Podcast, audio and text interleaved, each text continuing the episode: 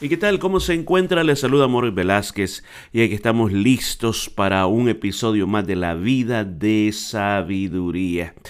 Qué hermoso es saber de que Dios nos ha dejado todos los recursos que nosotros necesitamos para vivir una vida diferente. Así que, ¿qué es lo que estamos haciendo? Tomando los consejos de la palabra de Dios. Recuerde, no es mi filosofía personal de la vida, sino que lo que hacemos simplemente explicar lo que ya está escrito en la palabra de Dios y nuestro trabajo es aplicarlo a las diferentes circunstancias de la vida. Así que continuamos este día, estamos en el libro de Proverbios en su capítulo 21 y hoy vamos al versículo número 20. Dice la palabra de tesoro precioso y aceite hay en la casa del sabio, mas el hombre insensato todo lo disipa. Muy bien, cuando comenzamos a leer este versículo bíblico, parece de que vuelve una vez más a tocar ese tópico de ser cuidado con nuestros, cuidadoso con nuestros recursos. Porque aquí está diciendo que una persona sabia sabe cómo guardar las, las provisiones, sabe cómo hacer abundar lo que tiene. Pero en cambio el insensato todo lo desperdicia. O sea, no, no guarda, no mira el valor de las cosas, sino que simplemente se lo gasta todo. Yo creo que aquí pone dos condiciones. Una, la condición de ser sabio y la condición de ser insensato. Ahora, ¿en qué manera sabio? Recuerde que en el libro de Proverbios nunca se va a mencionar la sabiduría de esta tierra. O sea, ser sabio según eh, las enseñanzas de los hombres, sino que la sabiduría, que recuerde que el principio de la sabiduría es el temor a Dios, comienza cuando uno comienza a respetar a Dios, cuando uno se la comienza a pedir, cuando uno comienza a leer la palabra de Dios y se da cuenta qué es lo que tenemos que hacer, entonces una de las cosas que aquí nos está diciendo es que la palabra de Dios nos va a enseñar a nosotros a ser personas sabias y una persona sabia tiene que cuidar lo que tiene. Eso es lo que está diciendo. Tiene que cuidar lo que tiene, tiene que maximizar lo que tiene. O sea, en otras palabras, la Biblia también es un libro que nos enseña a cómo poder ser personas de abundancia, cómo ser personas que siempre tenemos provisión. Y entonces, según este versículo, nos está diciendo es que se necesita sabiduría en la administración de nuestros bienes. Cuando no hay sabiduría, pues entonces no vamos a poder salir adelante. O sea, todo esto nos está indicando a nosotros de que es cierto, hay que orar para que el Señor nos dirija en las cosas de la vida, en cómo gastar eh, nuestro dinero, cómo aprovechar los, alimentos, cómo no malgastarlos. Es cierto que, que necesitamos esa, esa planificación, pero ¿qué tal si esa planificación, qué tal si eso forma de pensar que nosotros tenemos, le agregamos de la sabiduría de Dios? ¿Qué tal si le decimos, Señor, yo te pido que, que tú me dirijas en cómo manejar mi dinero. Dame tu sabiduría, Señor, en cómo administrar lo que yo tengo, mis alimentos, eh, mis posesiones. Ayúdame, Señor, a administrar de una manera que puedan rendir, Señor. Fíjese que muchas veces decimos lo que yo necesito es más, necesito más para poder estar libre de, toda deuda y estar más sosegado. Pero fíjese que a veces entre más tenemos, más gastamos. Que Dios nos dé sabiduría y esta sabiduría para poder saber administrar las cosas que tenemos. Versículo 21, el que sigue la justicia y la misericordia hallará la vida, la justicia y la honra. Ok, se nos está mostrando un camino, un camino que yo le llamo también que es el camino de la sabiduría. Nos habla de dos cosas nos habla de la justicia y la misericordia. Muy bien, ¿qué es lo que significa la justicia, bíblicamente hablando?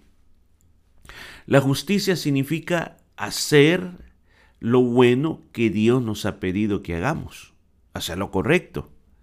No simplemente en el sentido moral, sino que en el sentido de obediencia a los mandamientos de Dios. Cuando alguien sigue los mandamientos de Dios y cuando alguien también tiene esa misericordia por sus semejantes, ese amor en acción, entonces esa persona, esa persona, al hacer eso, va a encontrar la verdadera vida, va a encontrar la justicia para, para él mismo, para ella, y va a encontrar la honra. Yo, yo sé que todos queremos vivir ese estilo de vida, el estilo de vida donde estemos viviendo la vida que realmente deberíamos de vivir. Por ejemplo, en el griego se ocupaban tres palabras para describir la palabra vida. Una era la vida que en griego se decía psicos, psicos, de donde viene la palabra psicología, lo que es la vida mental, lo que nosotros pensamos, lo que realmente nosotros somos por dentro. La otra palabra que se ocupaba era la palabra bios, de donde viene la vida biológica, es el hecho de estar vivos en esta tierra. Pero la tercera palabra que se usaba era Zoe, con Z, Zoe. Y esa es una vida que es una vida de arriba, una vida que está sobre todas las demás vidas. Entonces, cuando Jesús dijo, yo he venido para que tengan vida en abundancia, Él dijo, yo he venido para que tengan Zoe, que tengan esa vida abundante. Entonces, aquí parecería que la intención del, del proverbista es mostrarnos de que si yo quiero llegar a tener esa vida abundante de la que habló Jesús, y quiero yo vivir en ese bien, vivir de una manera buena, y si yo quiero ser honrado, pues tengo que caminar este camino que se llama camino de justicia y misericordia. Tenemos que forzarnos, tenemos que buscar, tenemos que ir tras eso como nuestra motivación principal en la vida. Hay muchas cosas que a veces a nosotros nos pueden motivar en la vida, pero aquí se nos está mostrando, a través de este libro de sabiduría, se nos está mostrando lo importante que es buscar agradar a Dios, seguir los mandamientos de Dios y tener misericordia de los demás. Mire, el, por ejemplo, el apóstol Pablo, hablando del amor, allá en el libro de 1 Corintios 13, dice de que yo podría conocer todas las leyes, saber todas las leyes de Dios y tratar de cumplir los mandamientos y hacer un montón de cosas, pero que si yo no tengo amor, dice, vengo a ser como un metal que se le pega y resuena, simplemente hace ruido. Entonces, el camino de la justicia va acompañado del amor. Recuerda usted la parábola también que el Señor contó sobre, sobre el buen samaritano contó aquel, aquella parábola de aquel hombre de que iba a adorar al, templo en Jerusalén y unos ladrones le, le salieron al encuentro, lo golpearon y lo dejaron tirado en el suelo, todo golpeado. Y dice que pasaron este, un levita, eh, pasó un sacerdote y lo vieron. Eran hombres de que eran hombres de Dios, porque sacerdote, un levita, hombres que servían en el templo, hombres que conocían la ley de Dios, hombres que sabían cómo orar, hombres que sabían cómo adorar a Dios, hombres que sabían cómo ministrar a Dios, pero cuando vieron, vieron a su prójimo caído, vieron a su prójimo totalmente herido, casi muriendo, simplemente no se podían detener, no tenían tiempo para eso. Pero un supuestamente enemigo, un samaritano, alguien que en la vida real no se llevaba bien con un judío, pues fue de ayuda, le llevó, tuvo misericordia, tuvo misericordia y lo llevó a un lugar donde lo curaran y pagó todos los gastos de esa persona. O sea, aquí habla exactamente de las dos cosas que tienen que ir acompañadas en nuestro diario vivir. Seguir los mandamientos de Dios y también acordarse de tener misericordia con los demás en cada situación, en cada momento y no importa quién sea, tengamos misericordia. Versículo 22 dice, tomó el sabio la ciudad de los fuertes y derribó la fuerza en que en ella confiaba.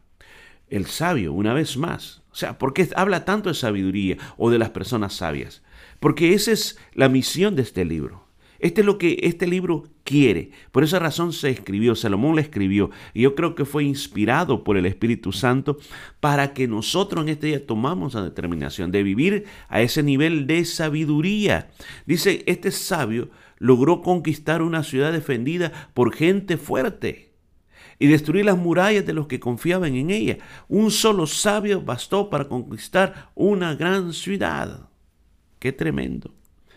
En la Biblia hay ejemplos claros de personajes que con sabiduría lograron grandes hazañas. Recuerdo en una, en una ocasión, vamos a mencionar, y casi siempre se menciona a las mujeres como ejemplos de, prudencia o de sabiduría. Se habla de una mujer de que en una ocasión salvó a una ciudad. Eh, el capitán del ejército de David, Joab, andaba en búsqueda de alguien que se había sublevado contra el rey David se fue a esconder a una ciudad. La ciudad estaba amurallada, así que el rey, eh, perdón, el capitán Joab con todo su ejército rodearon la ciudad y estaban a punto de incendiarla cuando dice esta mujer al ver la situación, viendo ella que ella no era soldado, ella no era soldado, sino que era una mujer, pero la Biblia dice que era una mujer sabia, habló a Joab y le dice, Joab, ¿qué es lo que está tratando de hacer? Le digo, he venido a sacar a alguien que se ha levantado contra el rey, que está escondido dentro de su ciudad. Y, la mujer le dice, voy a sumarizar la historia, le dice, mira Joab, no destruya la ciudad, nosotros te vamos a entregar la cabeza del hombre. Y mire, y la mujer habló con los del pueblo le dijo, ¿para qué vamos a pelear si habían venido por esa persona? Así que lo mataron, le quitaron la cabeza, se la dieron al rey Joab y se retiró. Así que la ciudad se salvó completamente. Hay otra historia también, la historia eh, cuando el rey David, escuche, el rey David iba a destruir a Nabal iba a destruir a Nabal. Este hombre era un hombre rico, un hombre que tenía muchos recursos, tenía ovejas, cabra, ganado, y parecería que David y sus hombres en el campo se asociaron con los pastores de Nabal y los cuidaban y, los protegían de los ladrones y ellos se sentían seguros. Pues cuando llegó el tiempo que era la, cuando le quitaban la lana a las ovejas y todo era una eh, situación de fiesta, pues se vendía la lana, se recogía el dinero de toda la inversión, era una, una situación pero muy, pero muy festiva para todos los que criaban ganado. Pues en esa ocasión David sabía que era un tiempo de abundancia, mandó hombres para pedir alimento para los hombres de David, por ya que ellos habían también estado participando al cuidar a los pastores de Naval. ¿Y qué, cómo lo trató Naval? Naval lo trató como le dijo, yo no sé, hoy en día hay tantos esclavos que huyen de sus amos, así que que no esté viniendo a pedir nada a mí. Y cuando David recibió esa respuesta, dijo, pues hoy vamos a matar a Naval, a todos los de su casa, porque nos ha ofendido, porque nos ha tratado de esa manera. La esposa de Naval se caracteriza por haber sido una mujer también muy sabia, una mujer muy prudente. Y dice que ella, cuando se dio cuenta, cuando le contó uno de los siervos lo que estaba por venir, ella, sin decirle nada a su esposo, ella vio el peligro, lo identificó el peligro y salió con las provisiones para David, se humilló delante de David, le pidió perdón a David para que no destruyera. Estoy sumarizando la historia, hay muchos otros elementos más en esta historia. Pero esta mujer salvó a su casa de ser destruida y salvó a David que se manchara con la sangre de todas esas personas. Mire, qué importante es ser sabio. Por eso es que si usted está oyendo este segmento, está oyendo estos episodios, usted está salvando su vida. Porque por mucho tiempo nosotros hemos andado por la vida simplemente tomando decisiones de acuerdo a nuestra capacidad. Pero hoy con estos consejos, con estos consejos usted puede cambiar el rumbo de su vida. Cerramos con estas lecciones. Número uno, primera lección. Pídele todos los días al Señor en oración que te dé la capacidad de saber manejar, aumentar, expander todos los recursos que tú tienes. En segundo lugar, en segundo lugar, Esfuérzate en la vida personal. Esta es una buena lección. Esfuérzate en la vida personal de ser obediente a los mandamientos de Dios, pero a la misma vez tener misericordia con tu prójimo. No trates de apartar una cosa de la otra cosa. No digas, no, a mí me gusta ser misericordioso para los demás, pero yo hago lo que yo quiera. No, tienes que obedecer a Dios, pero también ser misericordioso con los demás. Y por último, la sabiduría te va a a conquistar muchas cosas en la vida pero procura ser sabio porque vas a salvar no solamente tu vida, sino que la vida de todos aquellos que te aman. Bueno, vamos a llegar hasta aquí y seguimos mañana con más de esta vida de sabiduría.